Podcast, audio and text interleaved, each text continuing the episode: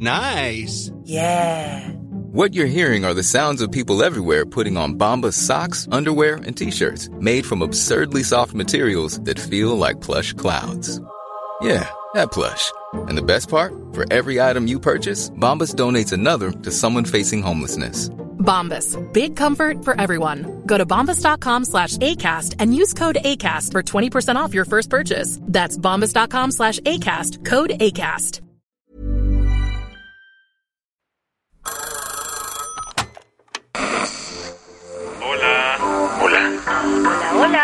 ¿Estás ahí?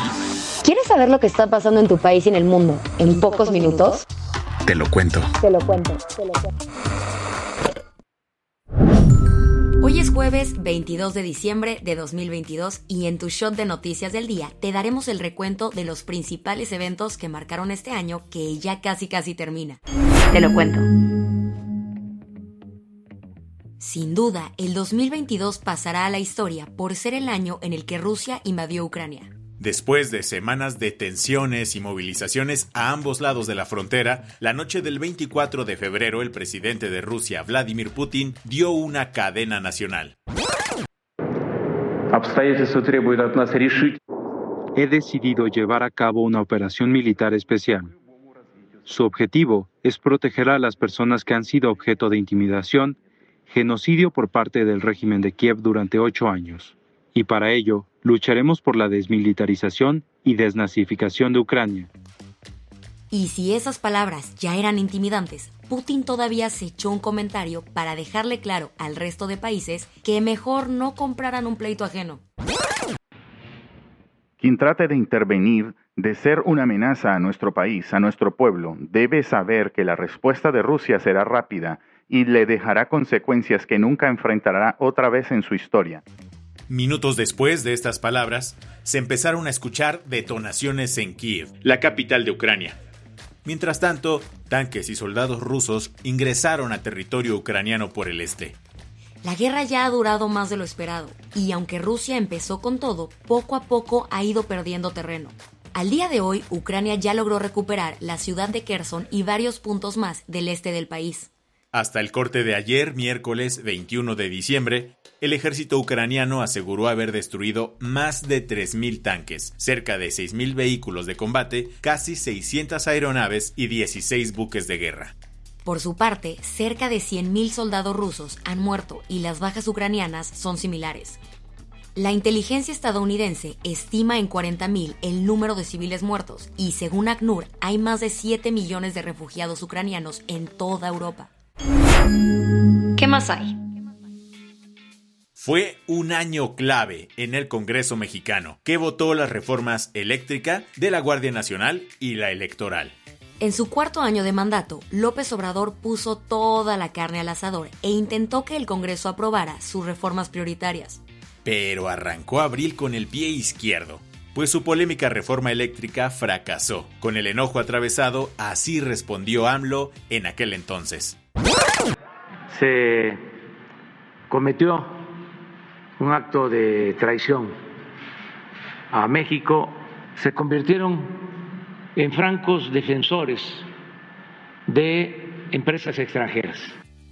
Y es que los legisladores de la oposición batearon su propuesta, que pretendía darle de un plumazo a la CFE mínimo el 54% de la producción de energía eléctrica en México. Luego llegó el turno de la reforma a la Guardia Nacional.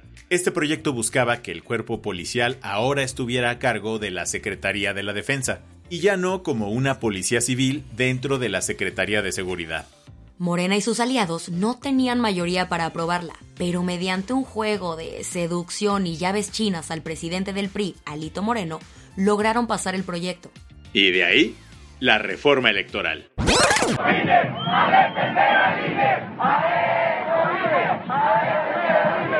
Después de marchas a favor y en contra, un montón de descalificaciones y poco debate, finalmente el tema llegó al Congreso.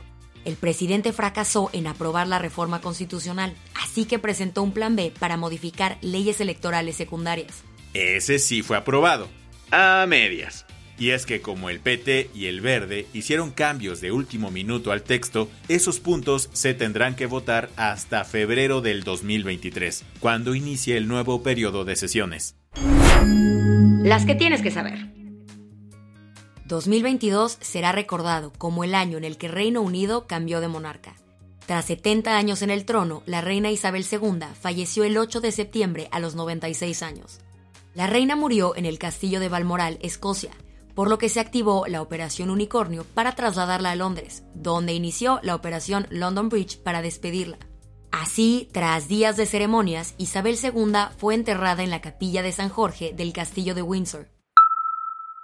Se acaba el año y no podemos dejar de recordar el relajo en el que se metió el gobierno por culpa de unas guacamayas. Por ahí de octubre nos enteramos que los servidores de la Secretaría de Defensa fueron comprometidos por el grupo activista Guacamaya, que logró filtrar más de 6 terabytes de documentos top secret del ejército. Entre todo lo que salió a relucir está que los militares traen superchecaditas a varias colectivas feministas, los vínculos entre políticos de Morena y el narco, así como el cateterismo de emergencia que le realizaron a López Obrador.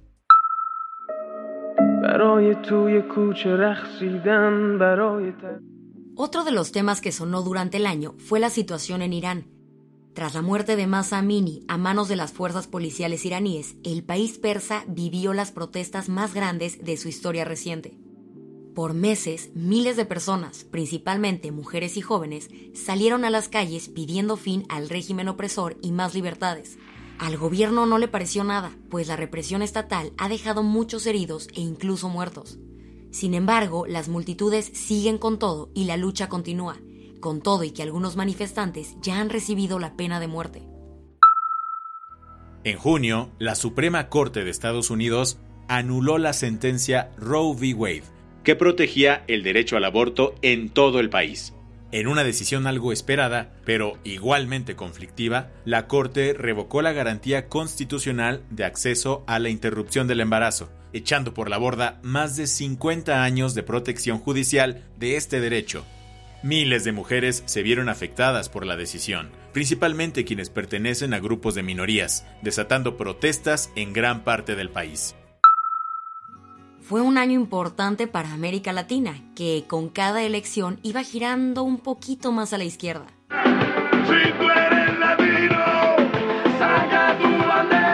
Primero empezó Chile, que eligió a Gabriel Boric, el presidente más millennial de la región. Luego fue el turno de Colombia, que eligió a Gustavo Petro y Francia Márquez como VP, la primera mujer y primera afrodescendiente en ocupar el lugar. Para cerrar el año, Brasil le dio las gracias a Bolsonaro y votó para que Lula da Silva regrese a la presidencia, cargo que tomará desde este primero de enero. Con esto cerramos el recuento de las noticias más importantes del año.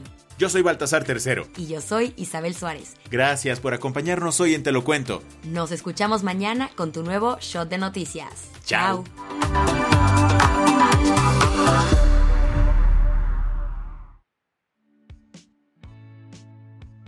Este noticiero es una colaboración entre Te lo cuento y Dudas Media. El guion de este episodio estuvo a cargo de Aisha Al-Yanabi y Ana Ceseña. La dirección de contenido es de Sebastián Ermenger. Francis Peña es la directora creativa y el diseño de sonido está a cargo de Alfredo Cruz. Si quieres estar al día, nos encuentras como arroba te lo cuento en Instagram, TikTok, Snapchat y Twitter.